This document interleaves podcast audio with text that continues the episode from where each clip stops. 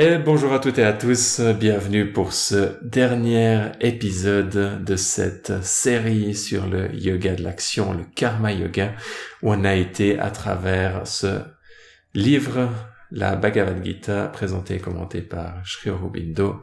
On est au 18e chapitre, dernier chapitre, un chapitre relativement long par rapport à certains autres, 78 versets, et divisé en quatre parties par Sri Aurobindo. On va commencer directement et ça commence par une donc la première partie s'intitule les gunas, le mental et les œuvres. Donc on va reparler des gunas qu'on a parlé, dont on a parlé dans les derniers chapitres. Tamas, cet aspect sombre, lourd, inerte. Rajas, c'est l'activité et Sattva, la lumière, l'intelligence. Arjuna dit, je voudrais connaître, ô Krishna, le principe de sannyasa et le principe de tyaga et leur différence. Et on a ici sannyasa et tyaga qui vont être deux mots qui sont utilisés pour le renoncement. Sannyasa, on a les sannyasines, les personnes qui renoncent à la vie et qui vont errer sur euh, sur les routes en Inde, souvent qui n'ont pas qui pas d'habits, qui n'ont pas de possession du tout et le principe de Tyaga qui est un autre mot pour la renonciation. Et ensuite, il va y avoir tout un, tout un discours de, de Krishna pour dire qu'il y a une forme de renonciation qui est inférieure, qui est celle de renoncer au monde ou de renoncer à certaines actions, et un principe de euh, renoncement qui est supérieur, qui est celui de renoncer aux fruits des actions, comme on a déjà vu dans ce livre dans, ce, dans cette série, comme on a déjà abordé. Krishna prend la parole. Des sages ont appelé sannyasa l'abandon matériel ou le rejet d'action entachée de désir. Tyaga est le nom que ceux qui savent donnent à l'entier abandon de tout attachement obstiné aux fruits des œuvres.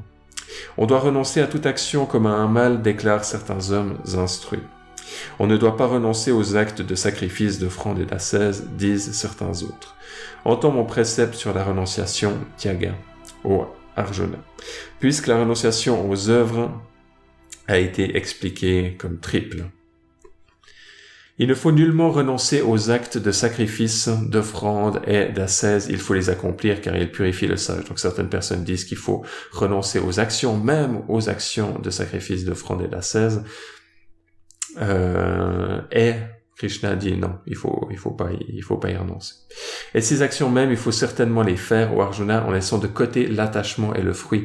Donc même si on fait ces actions-là, on va vouloir les faire dans cet esprit de karma yoga. Quelque part, même si on fait des pratiques spirituelles, même si on fait sa pratique de yoga ou sa méditation, on veut la faire dans un esprit de karma yoga. En vérité, il ne convient pas de renoncer aux actions justement réglées et renoncer par ignorance et faire une renonciation tamasique. Donc si vous renoncez à vos actions justes, quelque part à vos, actions qui sont, qui font sens, eh ben, c'est une renonciation qui est tamasique. Celui qui abandonne les œuvres parce qu'elles apportent de l'affliction ou qu'elles sont un tourment pour la chair, celui-là faisant une renonciation rajasique n'obtient pas le fruit de la renonciation.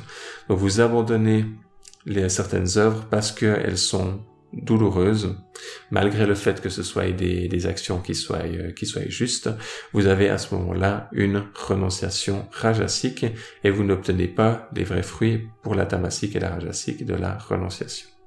Et finalement, celui qui accomplit parce qu'il faut la faire une action justement réglée, donc vous avez une action que vous devez faire et vous la faites, sans attachement. Et cette notion de devoir, bien sûr, euh, c'est pas juste euh, un devoir, euh, un devoir de la société. On parle ici d'un devoir, d'un devoir divin, d'un devoir de, d'un devoir profond, comme d'un devoir de son envers envers son âme, envers la vie.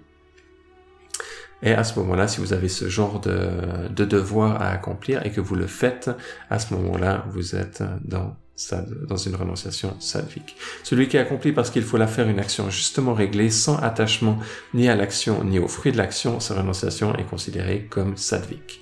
Donc encore une fois, on a cette habitude de décomposer chacune des, chacun des concepts en les trois gunas tamas, rajas et sattva pour pouvoir mieux les comprendre. Et en général, ça nous dit mettez en avant sattva. L'homme sage qui, tout doute rejeté, pratique le renoncement dans la lumière d'un mental pleinement sattvique n'a point d'aversion à l'égard de l'action déplaisante ni d'attachement à l'action plaisante. Un état d'équanimité est quelque part un état d'être dans cette, dans cette paix intérieure qui fait qu'on peut faire l'action sans attachement et en parfait karma yoga. Mais certes, les êtres incarnés ne sauraient renoncer à toute action. En vérité, celui qui abandonne le fruit de l'action, on peut dire qu'il est un tiagin. Donc on a ici le mot tiaga de renoncement qui devient tiagin pour celui qui pratique tiaga, pour celui qui pratique le vrai renoncement. Mais certes, les êtres incarnés ne sauraient renoncer à toute action. En vérité, celui qui abandonne le fruit de l'action, on peut dire qu'il est un tiagin. Donc on sait qu'on peut pas euh, arrêter toutes les actions, renoncer à toutes les actions, mais on sait qu'on peut renoncer à tous les fruits des actions. Les trois sortes de résultats plaisants, déplaisants et mêlés, donc un mélange entre plaisant et déplaisant, en ce monde et ou en d'autres, en cette vie ou en une autre, sont pour les esclaves du désir et de l'ego, ces choses ne s'attachent pas à l'esprit libre. Donc la personne qui a un esprit libre est libérée de tout karma. Les cinq causes que je vais te dire, ô Arjuna, apprends-les de moi, telles que le Samkhya les a énoncées pour l'accomplissement de toutes les actions. Donc on va avoir une liste de cinq causes qui vont être en lien avec euh, la qualité d'une action et le karma que ça, que ça va créer. Ces cinq causes sont le corps, entre parenthèses Adhishtana, fin de la parenthèse, l'auteur, les divers instruments, les nombreux genres d'efforts et enfin le destin. Et on a un commentaire de Sri Aurobindo. Adhishtana, le cadre du corps, de la vie et du mental, est la base, le socle de l'âme dans la nature. Le terme destin, daivam, désigne ici l'influence d'une puissance ou de puissances autres que les facteurs humains, autres que le mécanisme visible de la nature qui se tiennent derrière eux. Modifie l'œuvre et dispose ses fruits en relation de cause à effet. Et Krishna continue, verset numéro 15, ces cinq éléments forment entre eux toutes les causes efficientes, karanas, qui déterminent la forme et le résultat de quelque action que l'homme entreprenne avec son mental, sa parole ou son corps. Toute action que vous faites va comme avoir, par rapport à ces cinq éléments, établir ensuite le karma qui va résulter de tout ça. Et il continue. Cela étant, celui qui, à cause d'une compréhension ignorante, regarde le pur moi comme l'auteur, en vérité, celui-là, l'intelligence pervertie ne voit pas. Donc celui qui, qui, qui pense euh, être l'auteur de ses actions, à ce moment-là, il, euh, il, il, ne voit pas. Donc il est dans une compréhension ignorante et il, est, il va avoir le, le karma par rapport à ses actions. Il continue. Celui qui est délivré du sens de l'ego dont l'intelligence n'est pas affectée, il ne tue pas, même s'il tue ses hommes, ni n'est enchaîné.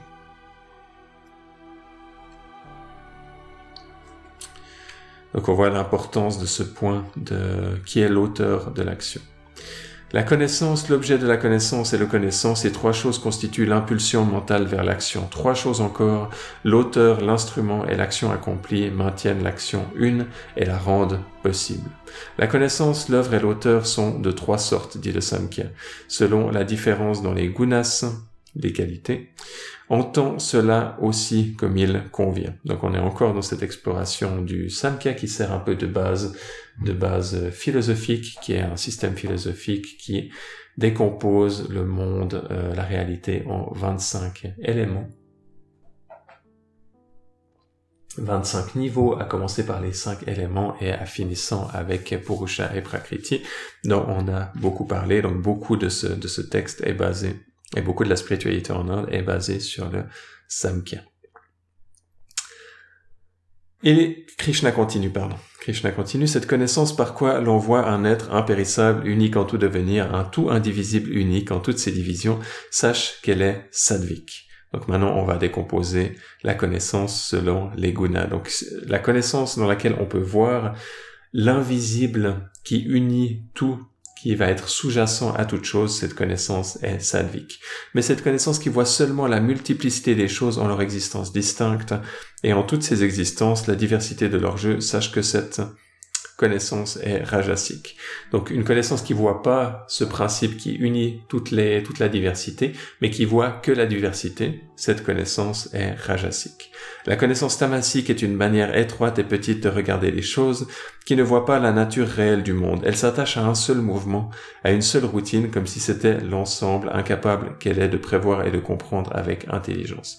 Donc l'intelligence euh, tamasique va être une intelligence qui voit pas le principe unificateur, qui voit la diversité, mais qui ne la comprend pas vraiment. Et, il, et Krishna continue, verset 23, une action justement réglée, accomplie sans attachement, sans attraction ni aversion comme aiguillon, comme frein, faite par celui qui est sans désir du fruit, cette action est dite sadvik. Maintenant, on va décomposer l'action selon les trois gunas. Donc une action qui est faite dans cet esprit de karma yoga, renonciation, au fruit de l'action, cette action est sadvik. Mais cette action qu'un homme entreprend sous l'empire du désir, ou avec un sens égoïste de sa propre personnalité dans l'action, et qui est faite avec un effort démesuré, un grand déploiement, une tension de volonté personnelle afin d'atteindre l'objet du désir, cette action est déclarée rajasique.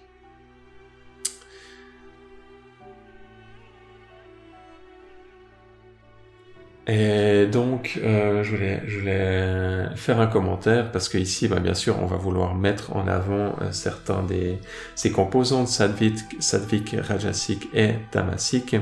Donc, l'action qui est faite, qui, émane d'un désir de sa, volonté personnelle, va être déclarée euh, Rajasik certains des mots qui sont utilisés des fois pour euh, décrire Rajas peuvent être ensuite interprétés comme étant négatifs dans ce contexte parce qu'on veut se tourner le plus possible vers, euh, vers Sattva. Mais il faut, il faut aussi comprendre que certains des, exemples qui sont donnés ici, qu'on peut avoir une forte volonté, un fort, un fort désir, c'est pas forcément quelque chose qu'on va pas vouloir, mais c'est quelque chose qu'on va vouloir mêler euh, d'un point de vue tantrique, c'est quelque chose qu'on va vouloir mêler avec sattva, donc avec cette approche sattvique. En même temps, on peut combiner rajas et éventuellement tamas euh, dans le dans le processus. Et il continue. L'action entreprise par aveuglément, par une obéissance mécanique aux instincts, aux impulsions et aux idées obscures, sans considérer la force ou la capacité, sans considérer les conséquences, le gaspillage d'efforts ou le mal fait à autrui, cette action est déclarée tamasique. Donc cette action qui est qui émane par exemple d'une personne qui a qui a bu quelques qui a bu trop de verre et qui erre comme un comme un zombie euh, la nuit dans une dans une fête va pas avoir forcément les meilleures euh, les meilleures intentions pour avoir une action euh, rajasique et définitivement pas définitivement pas en général en tout cas euh, un détachement à ce moment-là. Donc va avoir des actions de qualité tamasique et Krishna continue, libre d'attachement, libre d'égoïsme, plein de résolution ferme, impersonnelle et d'une calme rectitude de zèle, sans ivresse dans le succès, sans découragement dans l'échec, celui qui agit ainsi est appelé sadvik ardemment attaché à l'action, passionnément désireux du fruit, convoiteux, impur, souvent violent et cruel, et brutal dans, le, les moyens, plein de joie dans le succès et le chagrin dans l'échec. Celui qui agit ainsi est appelé rajasique. Encore une fois, pour rajas, on a des aspects très négatifs qui sont mis ici, violent, cruel et brutal, et on a des aspects plein de joie dans le succès euh, qui sont complètement ok d'un point de vue euh, d'un point de vue tantrique encore une fois, on veut, euh, dans l'idéal, mêler ça avec le détachement. Celui qui agit avec un mental mécanique qui ne se met pas vraiment dans l'action, qui est obstiné, paresseux, aisément déprimé, remettant toujours l'action à faire, celui qui agit ainsi est appelé tamasique.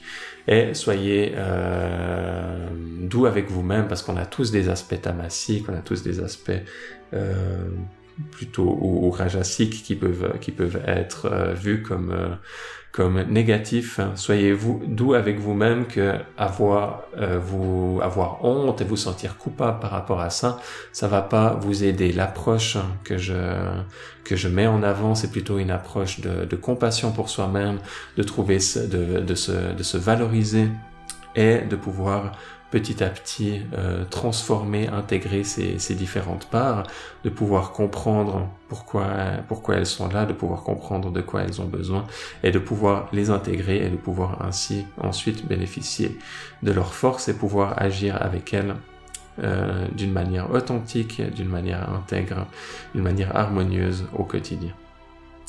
Et il continue, la raison comme, comme aussi la persévérance est de trois sortes selon les qualités, entends-les, je te l'ai dit, ô Arjuna, toutes et sans rien omettre.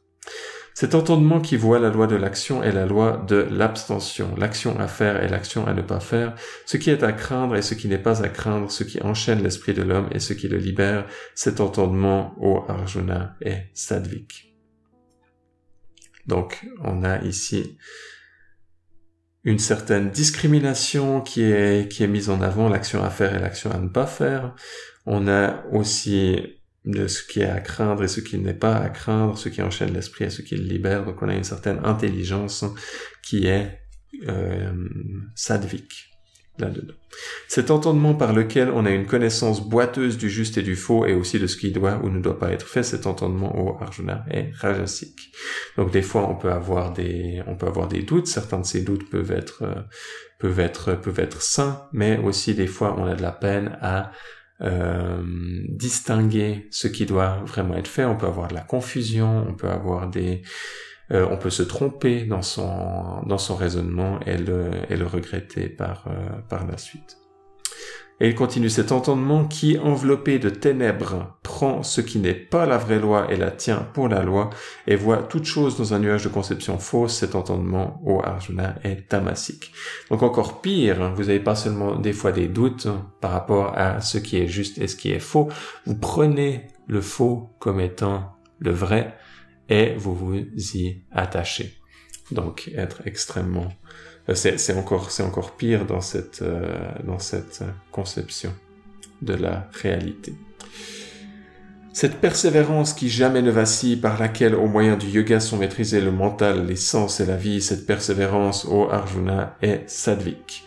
Mais Arjuna, celle par quoi on tient fermement le droit et la justice, entre parenthèses dharma, l'intérêt, artha, et le plaisir, kama, et par quoi on en désire avec grand attachement les fruits, cette persévérance est rajasique.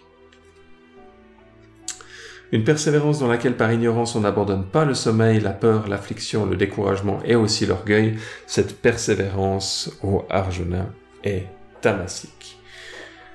Donc encore une fois, maintenant c'est la persévérance qui a été décomposée selon les trois gunas.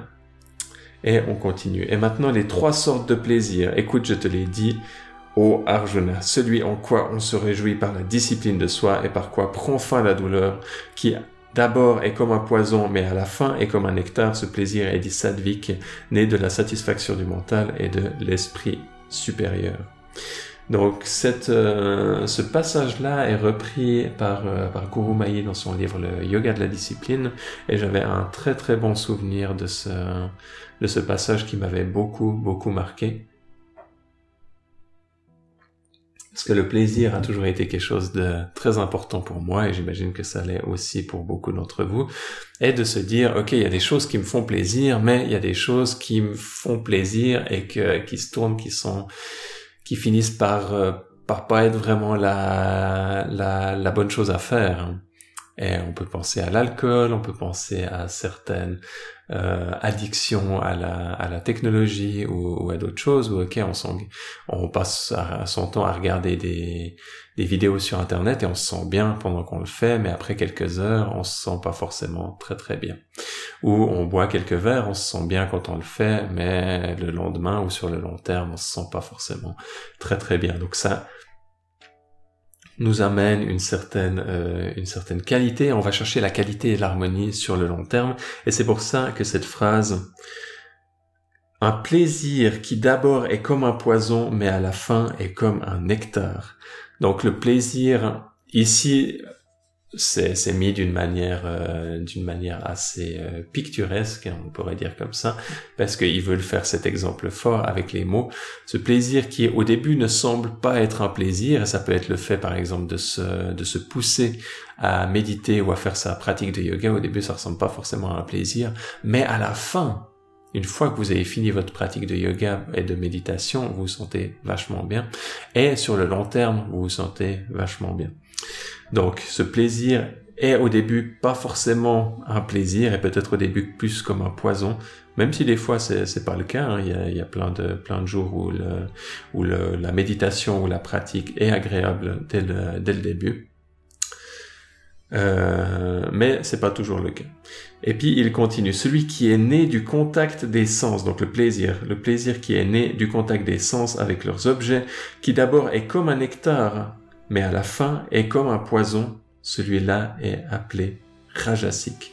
Donc le contraire, ça commence bien, comme on, disait, vous, vous, mangez peut-être, vous, vous devriez pas, vous avez déjà beaucoup mangé et puis vous commandez encore un, dessert et vous savez que c'est trop et vous, vous commencez, vous sentez le plaisir et à la fin vous avez, mal au ventre ou vous passez une heure sur les toilettes ou je sais pas quoi et puis ça, ça en l'air aussi la digestion sur le long terme.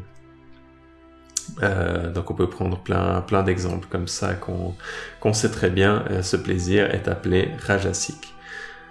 Et il continue, donc ça c'est pas le pire encore, ce plaisir dont l'erreur est le commencement et dont l'erreur est la conséquence qui naît du sommeil de l'indolence, il est déclaré tamasique.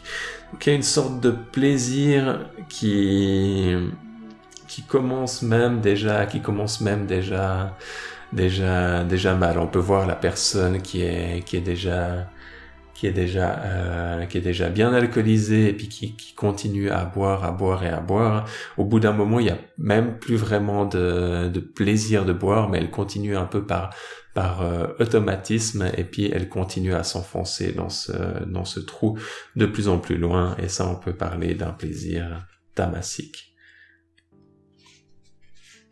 et on arrive à la fin de cette première partie. La deuxième partie s'intitule Svabhava et Svadharma.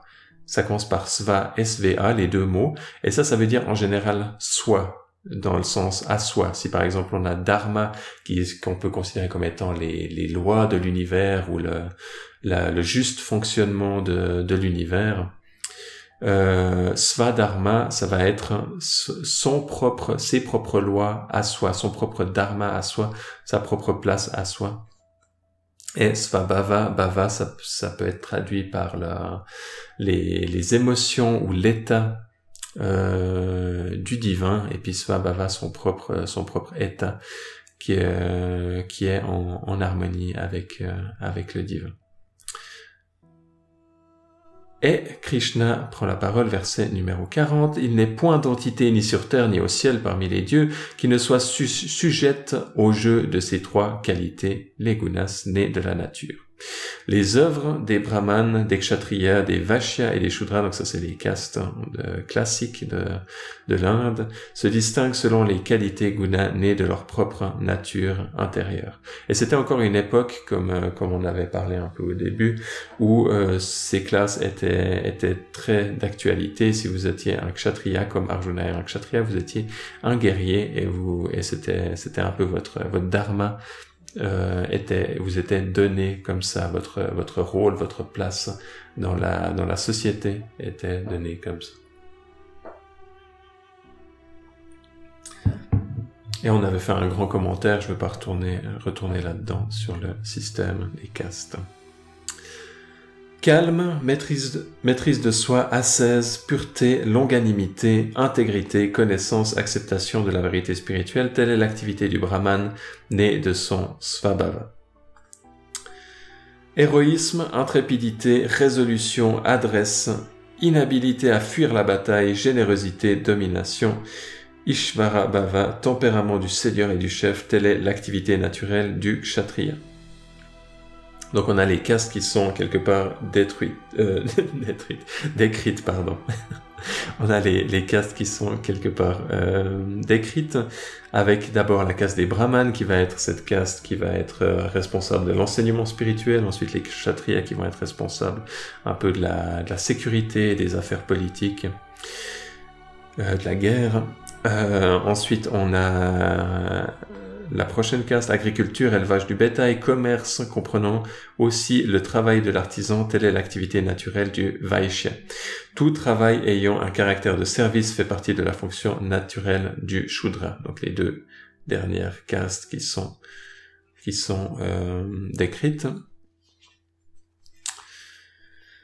Et il continue, un homme pleinement attentif au travail qui convient à sa propre nature atteint la perfection. Écoute comment la perfection est atteinte par celui qui est pleinement attentif au travail qui est dans sa propre nature. Donc au moment où le système des castes était considéré comme valable, bah, c'est quelque chose qui aurait pu euh, nous être utile, comme on se, dirait ah ok je suis né dans cette caste et donc ma, juste place dans, l'univers, euh, je sais qu'elle est dans cette euh, dans cette caste.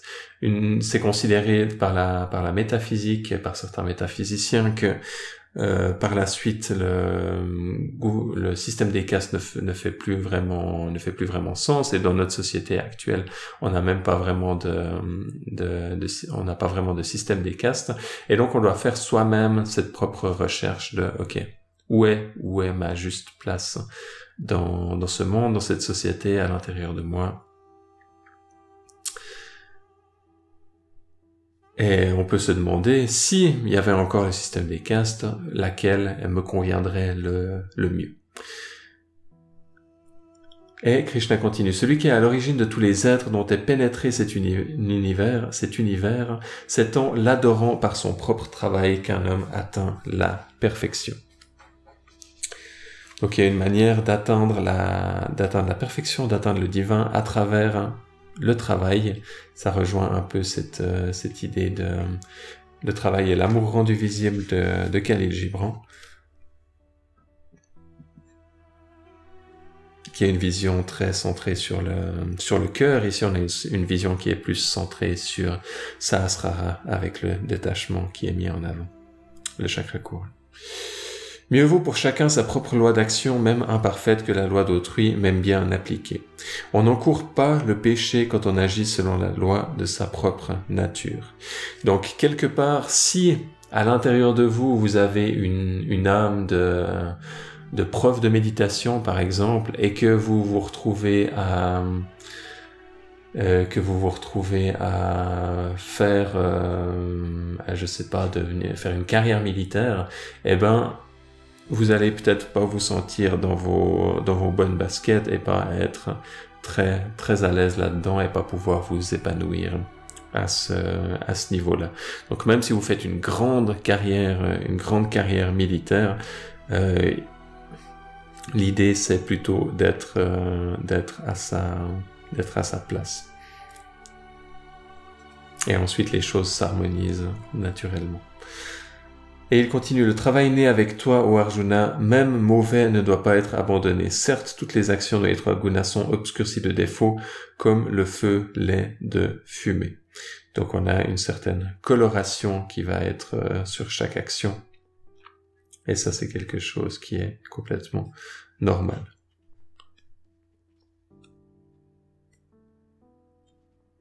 Et ensuite, on a la on arrive déjà à la troisième partie de ce texte intitulé par Shrobindo vers le secret suprême. Donc comme s'il y avait quelque part quelque chose qui allait culminer et qui allait euh, conclure ce texte de la Bhagavad Gita, verset numéro 49. Avec en toute chose une compréhension sans attachement, avec une âme souveraine d'elle-même et vide de désir, l'homme atteint par la renonciation à la perfection suprême de Naishkarmya. Alors, juste voir s'il y a une explication sur ce mot Nashkarmia.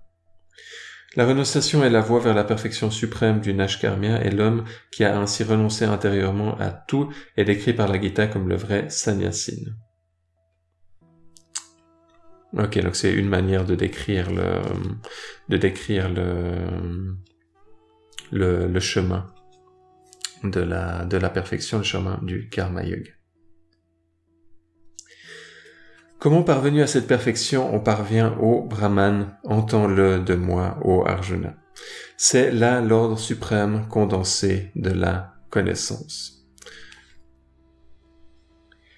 Unifiant l'intelligence purifiée avec la pure substance spirituelle en lui, maîtrisant l'être entier par une volonté ferme et stable, ayant renoncé au son et aux autres objets des sens, se retirant de toute affection et de toute aversion, recourant à l'impersonnelle solitude sobre, ayant maîtrisé la parole, le corps et le mental, constamment unis par la méditation avec son moi le plus profond, renonçant complètement au désir et à l'attachement, rejetant égoïsme, violence, arrogance, désir, courroux, sens et instinct de possession, pardon, délivré de tout sens de moi et de mien, calme et lumineux, impassible, un tel homme est prêt à devenir le Brahman. Quand un homme est devenu le Brahman, quand dans la sérénité du moi il ne s'afflige ni ne désire, quand il est égal envers tous les êtres, alors il obtient le suprême amour et la dévotion suprême pour moi. Par la dévotion, il en vient à me connaître, à connaître qui je suis et combien je suis, et en réalité entière et en tous les principes de mon être, et en la réalité entière et en tous les principes de mon être. M'ayant ainsi connu, il entre en cela, le Purushottama. Et s'il fait aussi toutes les actions en demeurant toujours logé en moi, il atteint par ma grâce la condition éternelle et impérissable.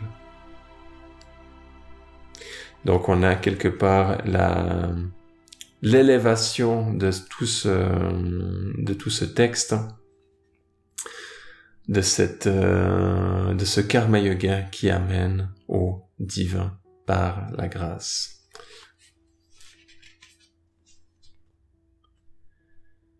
Et on arrive à la quatrième et dernière partie de ce texte qui s'appelle, lui, directement, le suprême secret. Et Krishna continue, te vouant entièrement à moi, abandonnant consciemment toutes tes actions à moi, recourant au yoga de la volonté et de l'intelligence, sois toujours en ton cœur et ta conscience un avec moi. Si en tout temps tu es un avec moi en ton cœur et ta conscience, alors par ma grâce tu les franchiras. Sauf tous les passages difficiles et périlleux, même si à cause de ton égoïsme tu n'entends pas, tu tomberas dans la perdition.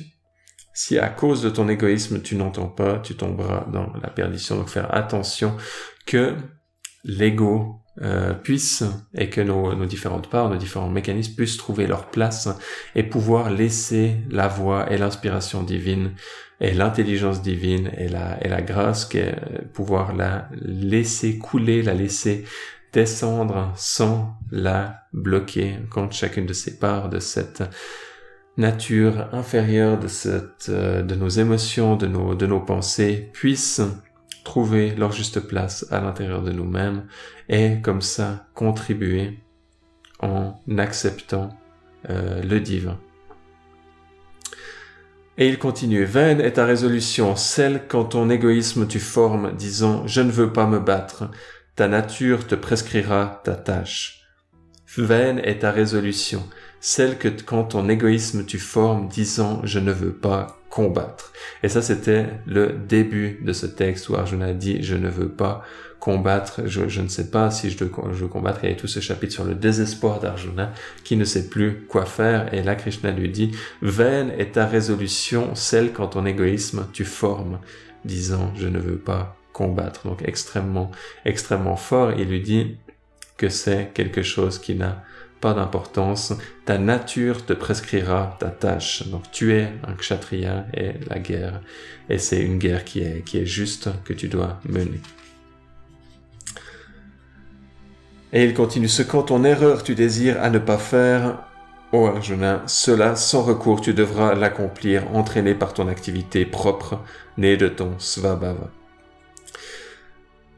Née de ta juste place, on pourrait dire.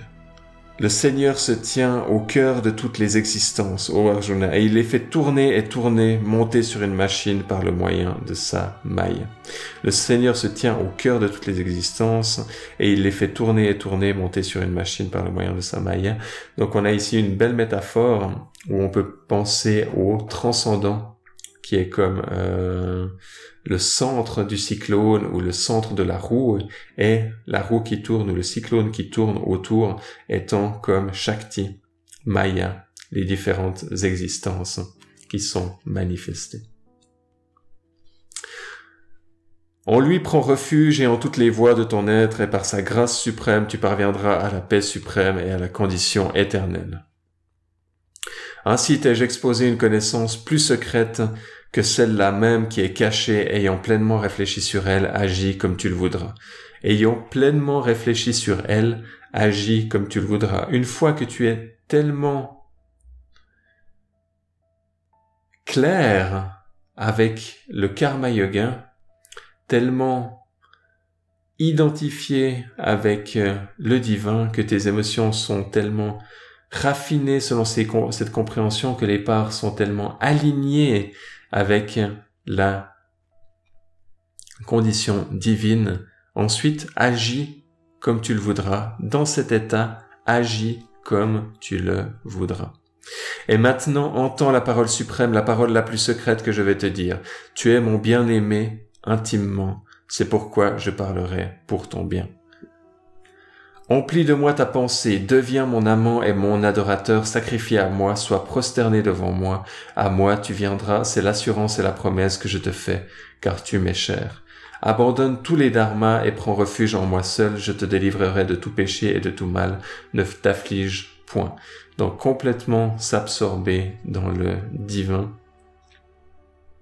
Abandonne tous les dharmas, ici on peut penser à au, dharma, disons, de la, de la société, les règles et les principes moraux de la société. Abandonne-toi simplement dans le divin.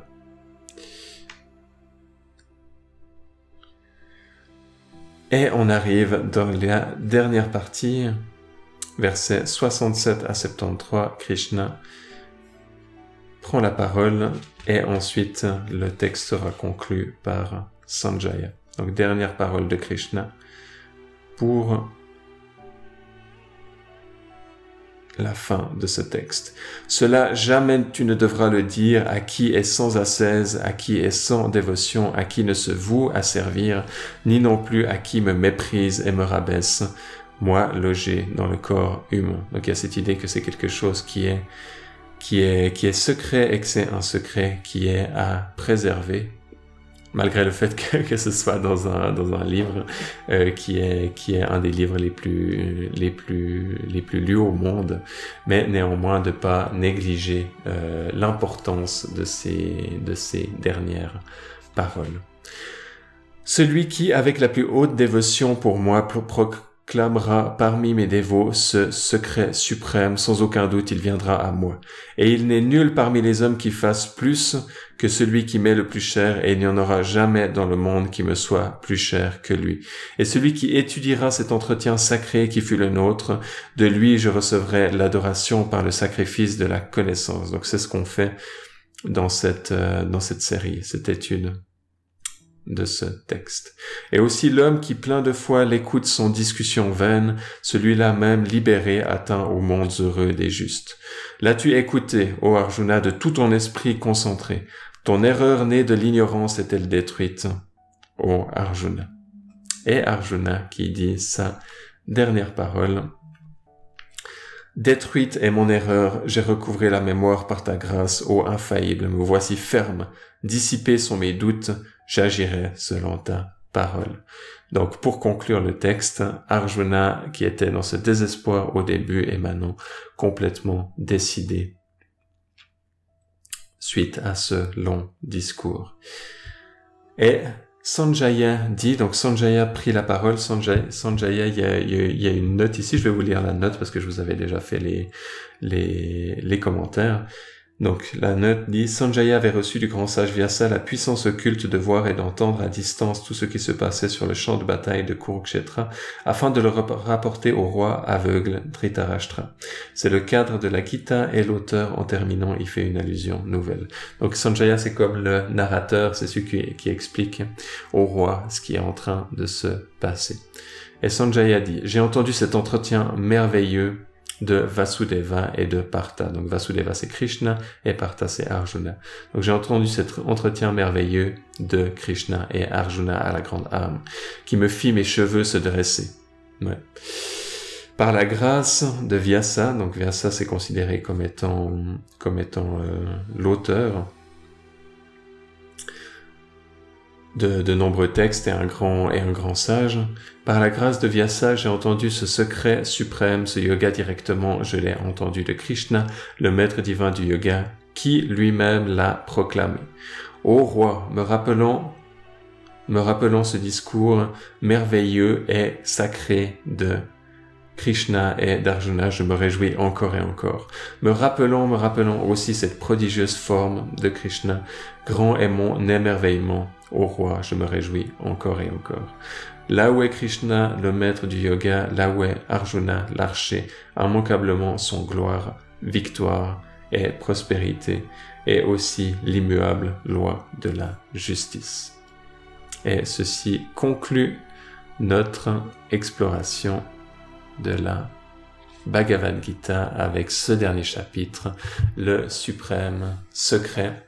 Encore une fois, beaucoup de ces, de ces mêmes contextes, de ces mêmes aspects ont été présentés de manière différente au cours du texte pour culminer en beauté dans ce chapitre. Il y a eu de très beaux passages et de très beaux chapitres qui ont amené des éléments, des éléments différents. On a parlé notamment euh, de, on a parlé notamment de, un moment donné de la, du moment de la mort et de la, de la réincarnation. On a eu beaucoup de choses qui ont été mentionnées par rapport à ça sur le, sur le karma. Il y a eu le chapitre 11 avec la transfiguration. Il y a eu les chapitres sur les gunas. Et il y a eu tous ces autres chapitres qui ont amené différentes perspectives sur le yoga de l'action, le fait de pouvoir renoncer aux fruits de ses actions et de pouvoir agir dans le monde avec cette conscience et qui est quelque chose qui est euh, subtil, qui est quelque chose qui est un mouvement de conscience, un état d'esprit à cultiver au quotidien et qui est quelque chose de très précieux sur lequel on peut s'entraîner petit à petit de cultiver le détachement, de consacrer ces différentes actions. J'ai beaucoup de gratitude pour chacun et chacune d'entre vous qui avez fait l'effort de suivre cette série. J'espère que vous aurez appris de, de nombreuses choses, que ça vous aura été utile sur votre chemin, c'est un texte sur lequel vous pouvez revenir encore et encore, vous allez chaque fois y aller plus profondément et c'est une source d'inspiration constante sur ce chemin pour ceux qui sont engagés dans l'action. Donc c'est nous tous, à moins que, vous vous retirez dans une grotte ou dans un monastère, et même à ce moment-là, on pourrait encore argumenter que c'est quelque chose qui vous serait utile. Merci, merci à tous, beaucoup de gratitude et je vous dis à bientôt pour une nouvelle série, de nouvelles activités. Si vous avez des questions qui viennent par rapport à cette série, vous pouvez me les envoyer, j'y réponds volontiers. Et je vous dis à bientôt. Bye bye.